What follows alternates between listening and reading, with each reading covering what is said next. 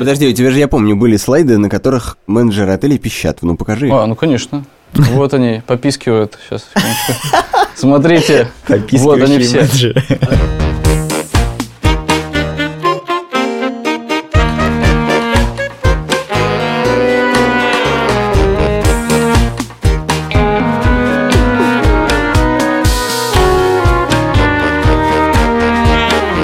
Привет! Это подкаст «Либо выйдет, либо нет».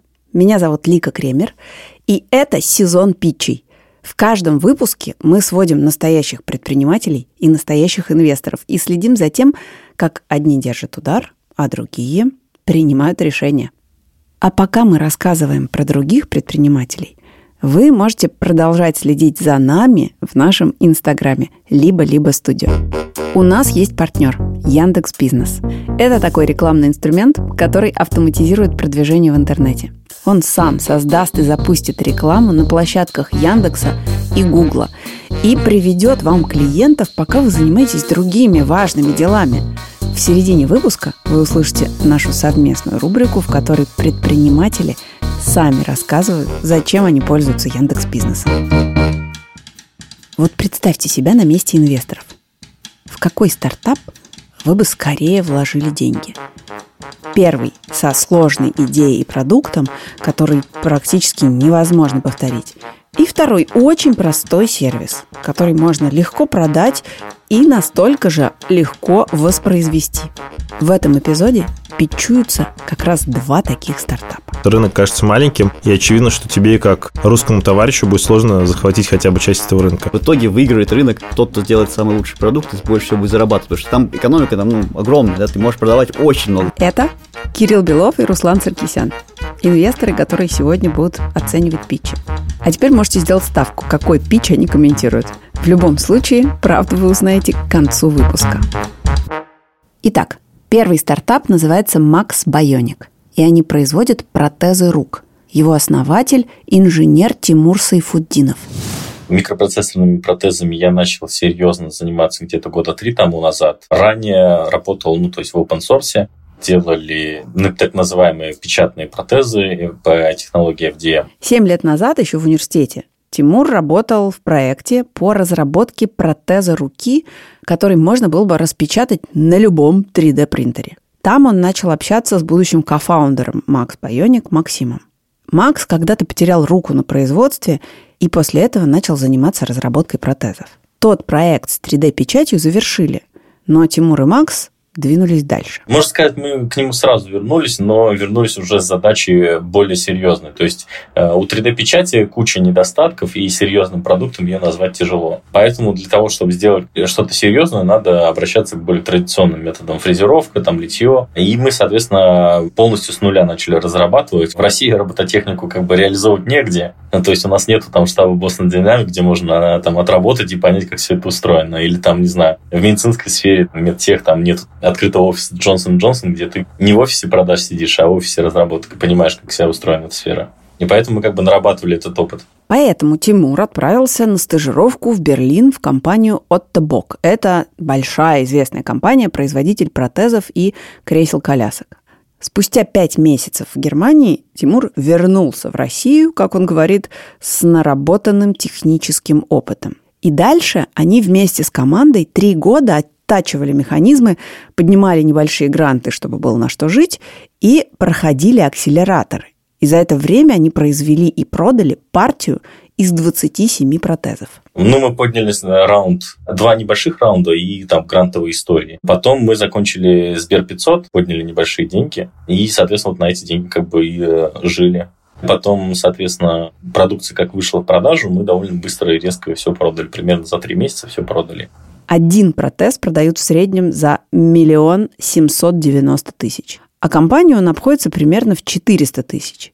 И его сборка – это такой суперсложный процесс, сравнимый, наверное, с ювелирным делом. Сначала 482 детали собирают вместе как часовой механизм, дополняют мотором, а затем упаковывают в черную пластиковую оболочку. Выглядит все это как киберпанк, который уже наступил. Историю вы рассказываете хорошую. Затея тоже выглядит офигенно.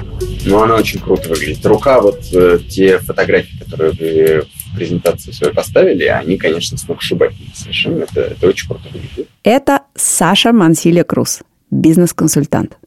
За неделю до питчинга он созвонился с Тимуром, чтобы дать ему несколько советов. Дальше про вашу компанию как бизнес я пока не понимаю ничего из вашей презентации. Совершенно. То есть, значит, понятно, что вы продали несколько пилотных вроде как экземпляров, да. Понятно, что они продаются пока, но 27 рук, ну, как бы это не объем, да.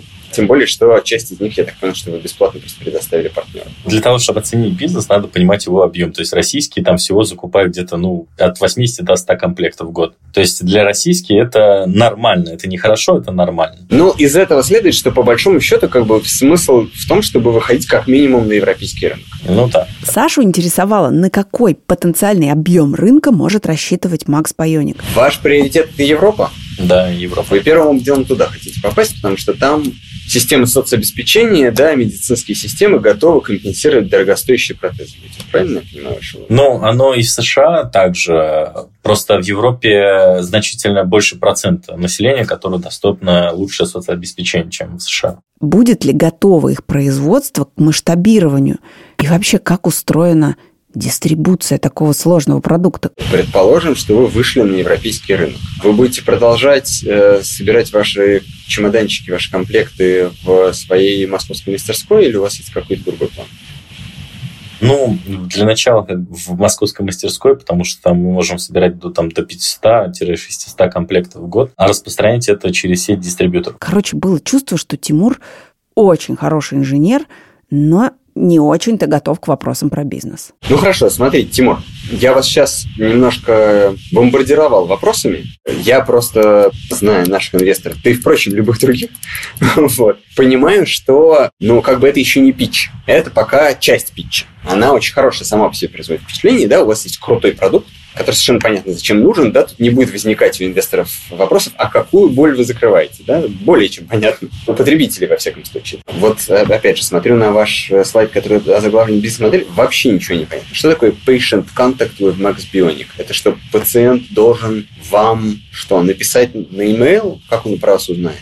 Тут несколько моментов, то есть мы ведем как бы соцсети и так далее, и бывает там реклама мелькает. И пациент э, в первую очередь обращается к производителю, потому что в рекламе всегда как бы мелькает наименование производителя. Мы обычно сами не протезируем, то есть у нас нет клиник. Мы их э, передаем в протезно-ортопедическую мастерскую, которая именно занимается и процедурой э, оплаты, то есть договаривается там с государством или со страховой компанией, изготавливает ему этот протез. Вот смотрите, дальше с точки зрения root to market тоже ничего не понятно, потому что вы только что мне сказали, что вы будете работать через сеть дистрибуторов. Значит, теперь выясняется, что вы рассчитываете на то, что про вас узнают конкретные пациенты и сами придут к дистрибуторам и потребуют именно вашу модель. Сколько нужно вам маркетингового бюджета для того, чтобы пациенты в Норвегии узнали о вашем существовании? Непонятно. Ну, это хороший вопрос. Но на него я вряд ли отвечу.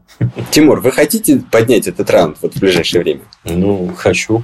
Ну, хотите или действительно хотите? Не, действительно хочу. Действительно хотите? Ну все, прекрасно. Мне сразу стало легче. Короче говоря, мой вам совет. Вот я консультант по профессии, да, поэтому я советую, даже не спросят. Вам надо вашу презентацию очень серьезно дополнить. Очень конкретными планами роста и развития выхода на новые рынки с цифрами сколько каких протезов вы продадите комплектов, сколько они будут стоить, сколько вам на это надо на каждый шаг на этом пути потратить денег, сколько вы получите выручки, сколько будет расходов, вот это все. Это все инвестор должен видеть. Будет круто, если вы хотя бы часть этого пути пройдете за ближайшую неделю до нашего собственного питча. Вопрос пищи как бы не будет, я его переделаю, я добавлю недостающую как бы информацию, я все понял. Вот, отлично, давайте с этого начнем. Все, Тимур, спасибо вам большое за разговор. И до скорого.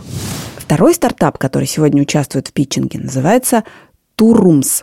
Его основатель Сергей Левин уже с первых минут созвона с Сашей звучал очень самоуверенно, хотя продукт его куда проще, чем протез.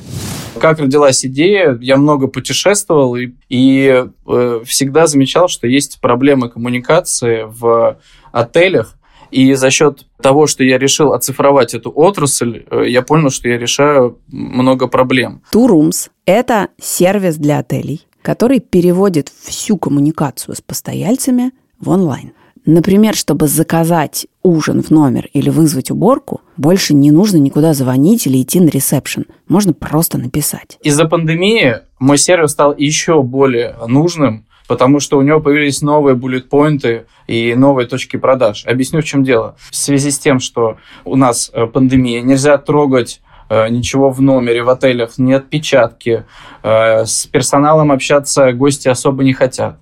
И получилось так, что то веб-решение, которое я предлагаю отелям, оно предполагает практически полный отказ от коммуникации с гостем, и весь процесс заказа услуг и товаров проходит в смартфоне гостя без установки приложения, а самое главное, на его родном языке. Сергей занимается этим проектом два года, и за это время среди его клиентов появились Hilton, Редисон, Лотто, в общем, сети отелей по всему миру и не только в России. Отели ставят QR-код у себя э, в лифте, в номерах, э, на Wi-Fi и переадресовываются на то веб-решение, на ту веб-страницу, которую я сделал специально для отеля. Надо добавить, что эта э, страница сделана полностью по брендбуку отеля, и когда гости сканируют QR-код, они попадают на эту страницу, даже не понимая, что они работают там в Турумзе или в какой-то другой программе. Для них это или Хилтон, там, или Хаят, ну, в общем, любой из отелей, в который они зашли. В чем, собственно, ваш unfair advantage, ваше возмутительное преимущество перед конкурентами, что вы так врезались, э, ворвались на этот рынок э, резво? Ну, я, наверное, не буду оригинальным и скажу, что конкуренты, во-первых, их много, они каждый день появляются, но это, кстати, оригинально, потому что большинство, большинство людей, которые к нам приходят с питчами, говорят, у нас нет конкурентов. Конечно, Не, ребят, их, их много, я на них смотрю, я за ними какие-то вещи могу подсмотреть этот бизнес это не rocket science, здесь можно повторить функции друг за другом там, в течение какого-то времени.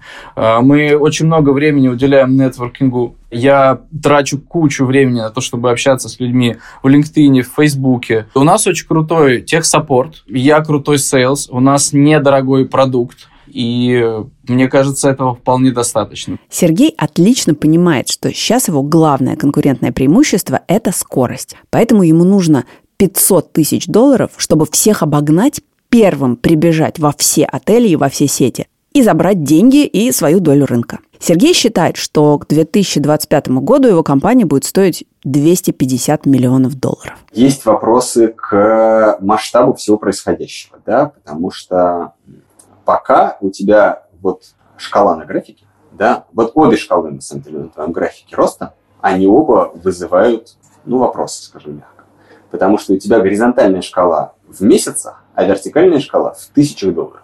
И то, и другое – это какой-то масштаб, да, не тот, на который хочется смотреть венчурному инвестору. Да? Венчурного инвестора интересуют миллионы. Значит, мне кажется, здесь не хватает промежуточной информации о том, как мы от 8 тысяч долларов попадаем к капитализации в 250. Да? Вот, вот э, мы что-то здесь проскочили в логике. Ага.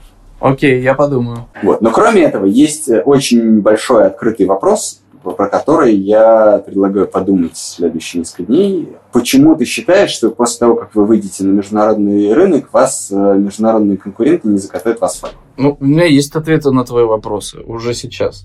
Вот смотри, если говорить про отели, а, они все делали, делают свои собственные приложения, тратят на это миллионы долларов – этим никто не пользуется, их никто не устанавливает.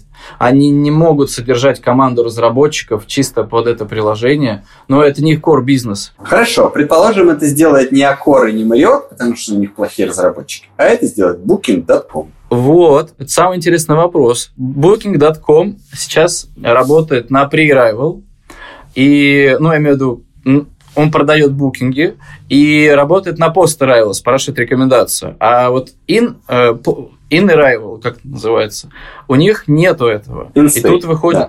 Да, да in-stay. И тут как раз на этой сцене возникает Турумс с э, 10 тысячами отелей, который говорит, букинг, дорогой мой, купи меня, пожалуйста. И ты увидишь, как все станет круто. И букинг ага. открывает бумажник и покупает меня за те деньги, которые я хочу. Отлично. Знаешь, я вижу свою компанию через там, 5 лет, в 25 году точнее, это как такой некий коммуникационный хаб для ательеров и э, для гостей. Я хочу, чтобы ательер знал в современном э, мире, как, кому, что, когда продать. То есть я хочу, чтобы он знал, что э, Александр любит бифштекс в Вене в 4 часа дня, например. То есть я хочу обладать этой компетенцией, понимаешь? мы идем в очень... Вот, вот смотри, вот эту вот тему, вот эту вот тему я бы точно развил. Потому что э, эта история про то, что ты предлагаешь гостиницам не просто почему Аккор не, де- не идет и не делает сам.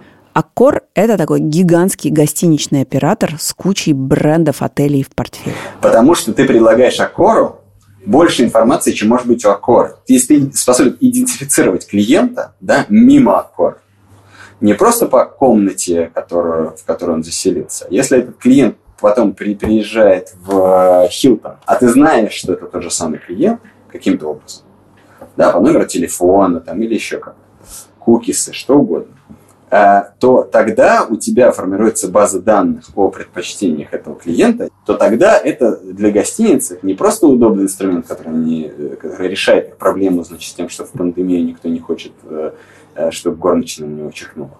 Вот. А э, это для них воз- возможность апселла, это возможность продать больше услуг. А услуги для гостиницы – это высокомаржинальная обычная история. А вот тут как раз как бы э, начинают, э, начинает приятный э, зеленый цвет, свет появляться в глазах у менеджеров. Тут уже начинаются интересные вещи. Итак, два разных бизнеса и два очень разных основателя. В кого из них скорее поверят инвесторы? Узнаем это после нашей совместной рубрики с Яндекс Бизнесом. Яндекс Бизнес – это инструмент, который сам создает и запускает рекламу, пока предприниматели занимаются другими важными делами. Как это работает, расскажет Никита Копырин. Он владелец Speedbike Park, сервиса проката и аренды мототехники в Серпухове. Первые клиенты у Никиты появились благодаря сарафанному радио. А дальше нужно было учиться продвигать свою компанию онлайн. Пробовали делать таргетированную рекламу, но это, на мой взгляд, оказалось безумно сложным, потому что целевая аудитория не та, слитый бюджет. Все изменилось, когда Никита нашел Яндекс Бизнес. Мне друзья начали присылать скрины, когда их реклама везде, везде, везде догнала. Я думаю, вау, круто. Я увидел, что идет ну, реально большой трафик. Он э, усилился в два с половиной раза. Там 5 звонков от просто Инстаграма идет, и там 25 звонков идет от э, Яндекса. Это Яндекс Бизнес. Мы привели вам клиента. Именно эту фразу слышат предприниматели, когда клиенты приходят к ним через объявление Яндекс Бизнеса. В какой-то момент ты просто уже к этому голосу настолько привыкаешь, что прям берешь телефон и ждешь вот этого. Это Яндекс. А для продвижения проката питбайков лучше всего сработала приоритетная выдача на картах. Работает это примерно так. Люди часто ищут услуги поблизости, а карточка вашего бизнеса появляется в выдаче первой. На этой карточке можно увидеть время работы, цены, адрес и даже акции, которые сейчас у вас есть. Именно акции, по мнению Никиты, особенно хорошо работают для привлечения новых клиентов. Очень круто на Яндексе работают акции. А, Если смотреть статистику, то люди э, перед тем, как э, что-либо на карточке посмотреть, заходят на акции. У меня вот больше всего переходов на карточки на акции. И ты все это видишь. То есть ты видишь и понимаешь, если ценник для кого-то велик, какая-то целевая аудитория отсекается. Можно еще акциями добить новую целевую аудиторию, которой у тебя не было. Очень удобно. Ну а как Яндекс Бизнес может помочь вашему бизнесу, вы можете узнать по ссылке в описании этого эпизода. Начинается пич. Основатель компании Max Bionic э, Тимур Тайхудинов. Наша компания решает проблемы в области ампутации. Сейчас э, протезирование решают с помощью так называемых ETD устройств, Electric Terminal Devices. На фотографии это самая распространенная кисть, называемая миофасиль, в простонародье ее называют односхватной. Наша компания создала микропроцессорную кисть Mi Hand A. Суть ее... Сейчас, извини, пожалуйста, я поясняю для наших слушателей. Сейчас очень драматический момент, когда Тимур ставит на стол такой кейс, вроде тех, в которых возят сердце для пересадки. Не, нет, это, это сейф Брюса Уэйна. А вот и наши инвесторы. Кирилл Белов, бизнес-ангел и управляющий партнер фонда Impulse VC. Мне пришлось перехватить все, что с обслуживанием. Вот этот образец ему больше года. Тимур сейчас в руке держит э, руку, человеческую кисть, э, сделанную... Только гораздо красивее, чем... Сделанную из каких-то карбоновых материалов. Такое ощущение, что у какого-то робота, который нападал на нашу планету, она была вырвана. Когда сказал, что я у кого-то перехватил, я думал, что он кого-то человека ее отхватил, просто к нам приехал. А это Руслан Саркисян, управляющий партнер фонда Begin Capital. 9 из 10 пациентов э, всегда э, хотят эту кисть, потому что ранее им предлагали односватные решения, от которых они старались отказываться, потому что односватные из-за своей косметической оболочки вызывают отвращение и отторжение, так называемый эффект э, зловещей долины. Я поясню, эффект зловещей долины – это когда э, что-то похоже на правду, но вместе с тем чувствуется, что все-таки не совсем правда. Такие протезы приобретают везде, вопрос только в количестве. То есть, если в Ираке там купят 5-6, то в Штатах их 5-6 тысяч купят. Чем мы интересны интересно тем, что мы обеспечиваем хорошую сервисную поддержку и доступность подменной кисти. То есть в случае, если ты приобретаешь какой-нибудь э, топовый продукт от Оттобока, то он отправляется на ремонт, и этот ремонт занимает в среднем от 1 до 2 месяцев, и тебе подмену никто не дает. Я поясню, что Оттобок это один из лидеров в этой отрасли. Вот я, например, на днях был в Лондонском музее науки, так там мои оттобоковские протезы прям выставлены в витринах. Как круто. Неправильный ответ. Там, там скоро будут наши. Они, они старых немчур. Мы планируем э, на следующем году привлечь 20 дистрибьюторов в различных странах. Минимальный контракт у нас 20 комплектов э, по 800 тысяч за единицу. Это уже с учетом дисконта. Самое сложное ограничение для Max Bionic сейчас – это необходимость получать сертификации в странах, куда команда планирует поставлять протезы? Э, Legal IP также планируется на следующий год. У нас есть PCT Application, э, и сейчас мы вот в процессе формирования борда и привлечения экспертов именно в этой области. Этот набор звуков означает, что компания планирует пройти формальности, которые нужны, чтобы выйти на европейский рынок. Я правильно понимаю? Распространять. То есть мы выдали изделия, сэмплы, сэмплы понравились, и дистрибьютор требует э, следующего экшена, а мы ничего ему сделать не можем. Инвестиции мы планируем планируем в районе 2,5 миллиона долларов поднять. Сейчас уже приступаем к первому дьюдилиджу от голландского фонда. Не говори. А. Ты что, не называй имена, это вырежьте, пожалуйста. Ну, потому что это дурной тон. Не надо так говорить. Пока деньги не получил, никого не называй. А, хорошо.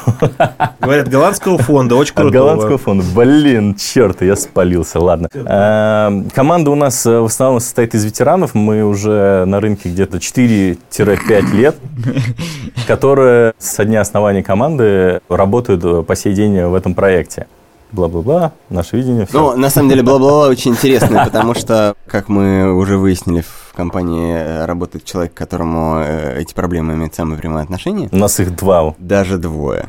Но время вышло, поэтому переходим к вопросам. Скажи, пожалуйста, а если сравнивать с продуктами конкурентов, какая-то разница помимо цены есть вообще или какая вообще подход? Да, а, технически все протезы как бы разные. Они а, именно есть мелкие параметры, которые там задержка перед командой, скорость исполнения схвата. То есть эти мелкие детали как бы дают э, ощущение разности в управлении. У нас это все электронно, поэтому функционально он идет э, к топовому тиру. Ну, э, если все-таки резюмировать, да, по-простому, то вы почти похожи на самые дорогие продукты, да, а стоите при этом, сколько, вдвое дешевле? Хотите стоить вдвое дешевле. Первый глупый вопрос. Вот чип в голову и погнали с помощью вот... Э, нейролинк. Нейролинк, что угодно. Нет проблемы это интегрировать. То есть у нас открытый API. То есть, если начнем вживлять железки в мозг, то вы к ним будете подключать свои да. руки. Именно взаимодействие с чужими продуктами у нас никаких проблем не было. А вот ваш софт и вот ваше решение, насколько оно отстает от решения от Тобока или от ребят, которых там из Новой Зеландии, или оно примерно с ними вровень? С точки зрения а, софта. С, с точки зрения софта ничего нового. То есть у всех, можно сказать, даже почти что одинаковое. А ребята из голландского фонда не спрашивают вас, почему вы не переехали? спрашивают. Ну, вот сейчас процесс deal идет. Ну, а если серьезно говорить, то проект, ну, выглядит довольно, на мой взгляд, интересным, но есть общее понимание, что медтех и биотех проекты в России такая Вымирающая раса. Не вымирающая, это как бы мертвая тема с точки зрения размера рынка, с точки зрения того объема, который есть внутреннее потребление, с точки зрения возможности переноса российской сертификации на международную, да, это все очень как бы... Я не увидел ну, у Тимура, к сожалению, иконостас и адвайзеров международных, да, а мне кажется, что в подобных проектах это одна из ключевых вещей. А скажи просто, а просто продать не пытались проект? Ну, то есть, как тому же от боку просто прийти ну, и сказать, вот, во-первых, смотрите, здесь, какая вот, ну, во-первых, здесь российский отобок, это совершенно другой Не, не российскому, конечно. А, ну, во-первых, нету... Нечего продавать. Нечего продавать, зарегистрировано. да. А, ну, то есть, понятно. Ну, во-первых, да, нечего продавать, а продать. во-вторых, маржа высокая. То есть, во-первых, ты не придешь и не скажешь а, от того, что типа вот мы только в России продаем, покупайте наш стартап. Он им вообще не сдался. То есть, а вот если ты придешь и скажешь, что мы там отхватили от вашего рынка процентов 40, вот тогда их будет интересно.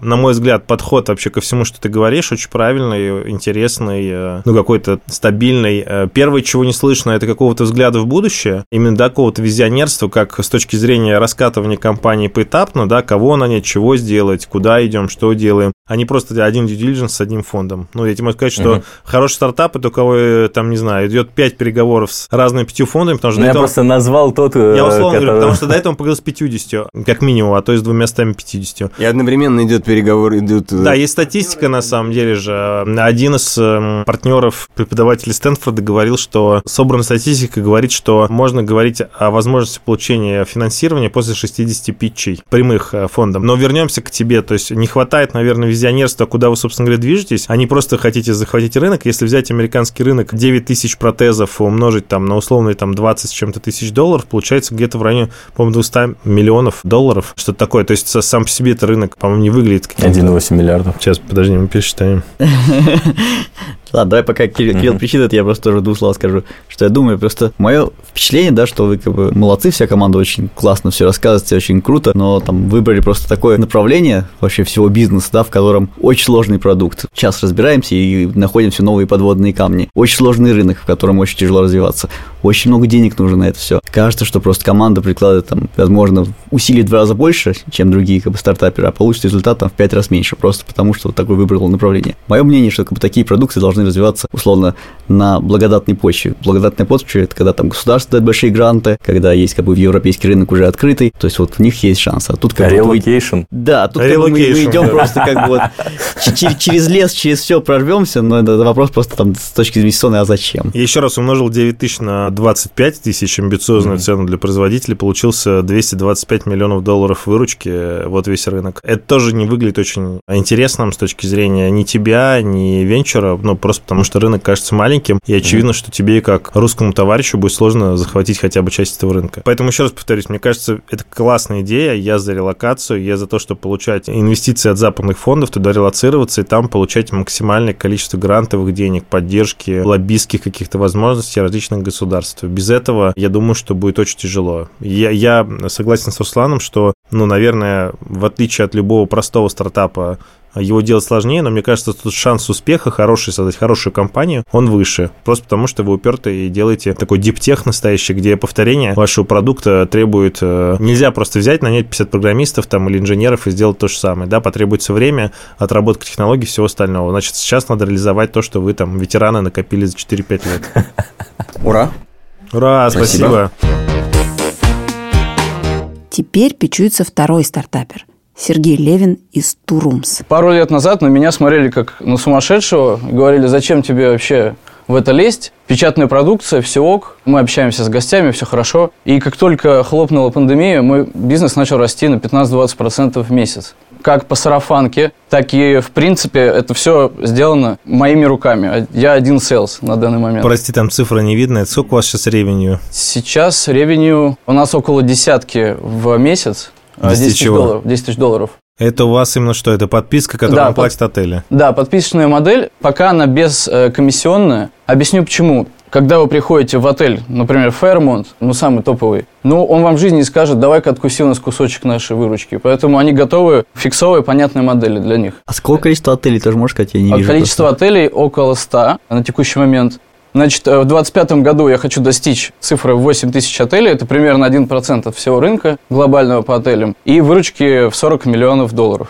Это на той же самой модели, которая у тебя сейчас, просто кажется, что математика как-то... А нет, здесь 22 год только. Нет, А- модель не, монетизации. А, модель монетизации такая же, только я еще хочу средний чек увеличить за счет некоторых э, моментов. Первое – это добавить несколько фич по самому сервису. Второе – это добавить онлайн-оплату за рубежом. В-третьих, самая классная штука – это через пару лет я буду обладать биг-датой по всем отелям, буду знать о том, где что берут, по какой цене. Смогу приходить Опасно, опасно. смогу приходить в отель и говорить, ребята, у вас бифштекс продается там ниже рынка, давайте побольше. Ну, то есть я смогу конкретно им помогать работать с выручкой. И работать с guest customization, чтобы, когда гость приходит, уже понятно то, что он любит чизбургер и любит там его с кетчупом, например.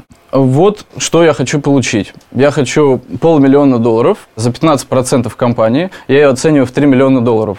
Куда пойдут э, инвестиции? Пойдут, самое важное, это на продажи, потому что вот то, что я вам показывал, это сделано только моими силами. Если меня клонировать в нескольких странах с э, командой СЛЗов, то мы можем хороших результатов добиться. При том, что у меня есть уже база из отельных сеток, у которых очень хорошо работает сарафанка. Они уже сами ко мне начинают приходить. И я говорю там не только о России, но и зарубежке.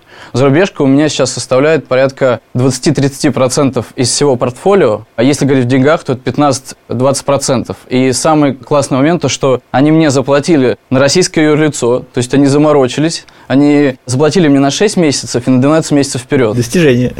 Да, но тем не менее я Ну, вчера... это hard sale, да, это видно. То есть, как бы, если ты залез, то не слезешь, пока у тебя деньги не отдадут. Понятно. Э, Вчера я как раз сделал юрлицо в ЕС, поэтому все будет намного быстрее. Я денег ждал Я удивляюсь, что-то говорили несколько дней назад, презентация не поменялась, кажется, ни в одной букве. Просто ты был очень занят, регистрировал лицо в ЕС, теперь понятно. Конечно.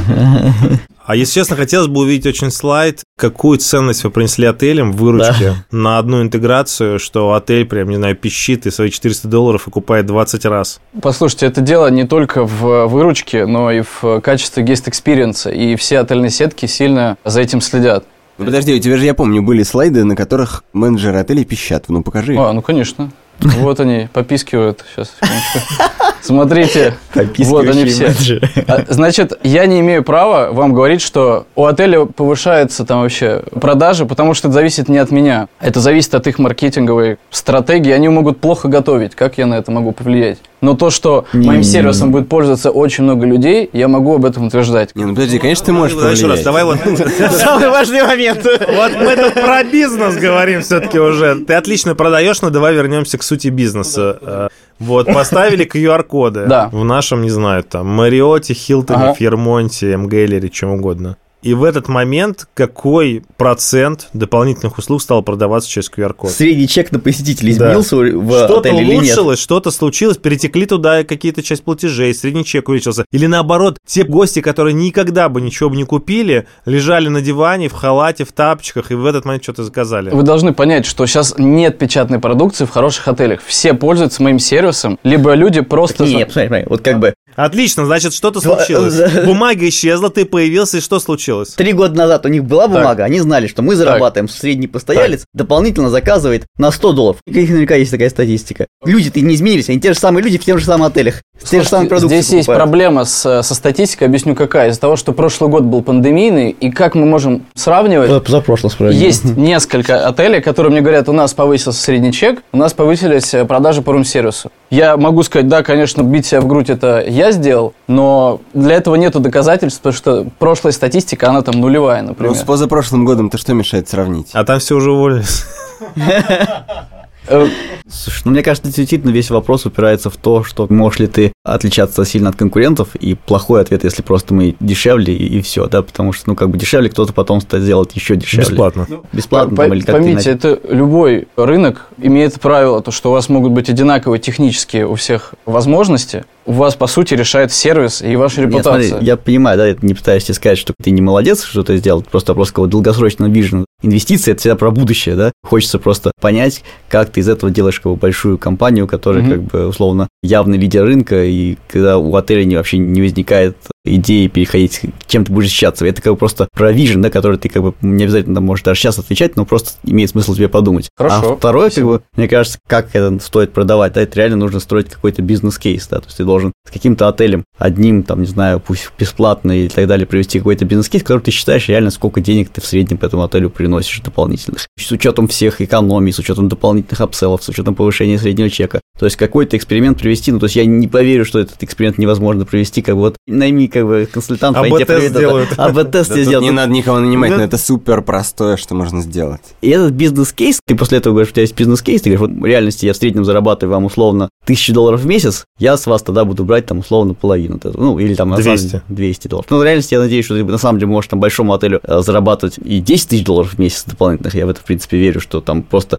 оптимизацией как бы софта можно зарабатывать легко дополнительные 10 тысяч долларов, если ты делаешь правильные рекомендации, если ты упрощаешь процесс чекаута, если ты там делаешь правильный апсел кока-колки к бургеру. Вы правильно говорите, у меня есть э, функция Upsell, которую я на некоторых отелях попробовал, это плюс 1-2% к их Ну, это же очень много, да, то есть я к тому, что если этот бизнес-кейс реально построить, посчитать и строить свой прайсинг вокруг именно вот такого value proposition, да, когда ты говоришь, что смотрите, мы вам в реальности добавляем 10 тысяч долларов в месяц, ну, там, если для большого отеля, Мгм. давайте вы нам будете платить 2 тысячи Вы, долларов. вы сейчас говорите про будущее, когда у меня будет много информации, много даты, когда я смогу правильно им давать советы. Сейчас Не-не, бизнес-кейс надо строить уже сейчас. Не, подожди, вопрос простой. Ты допродал Кока-Колу, Так. указал промокод на пробный массаж, и по нему пришло не один из 20 тысяч, а пришло 50 из тысячи. Мгм. И как бы вот это уже бизнес-кейс для того, чтобы... Не, не факт, что все воспользуются платным, но ты показал, что на твоем куске ты эффективнее, чем бумага, ты эффективнее, Мгм. чем конкуренты, ты эффективнее, чем внутреннее решение, потому что, не знаю, там, ты более гибкий, проинтегрированный все остальное. Я согласен, что без бизнес-кейса, но вот даже вот мы, инвесторы, что-то с трудом это едим. Мгм. Хотя ты вот продаешь как боженька, разговариваешь на таком сленговом языке,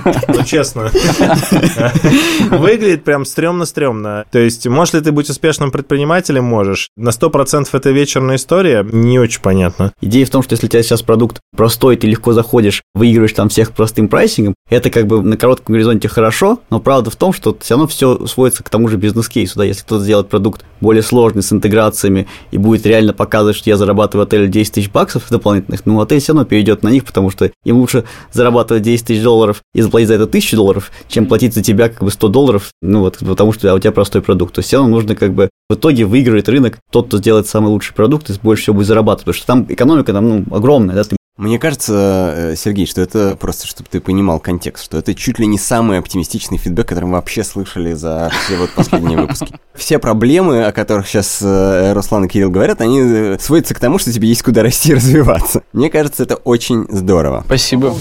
И финальное слово инвесторов. не думаю, что сейчас, прям вот в этот момент, кто-то из них как бы готов пока что серьезно разговаривать о какой-то большой истории, но в историю с отелями. В целом я готов поверить через несколько итераций, да, то есть если он будет это продолжать и делать из этого продукт, соберет команду, потому что сейчас это кажется немножко, опять же, такая хорошая поделка, но он пробивной, он кажется довольно талантливым в каких-то нишах, какие-то вещи, которые он рассказывает, действительно по-хорошему впечатляют, и я готов поверить, что через там парочку итераций это может превратиться во что-то интересное. Я скорее отметил бы вот с точки зрения именно какой-то венчурности, но чуть более сложной, наверное, тоже, который необходимо развивать Max Bionic. Ребята, очевидно, делают какой-то конкурентный продукт.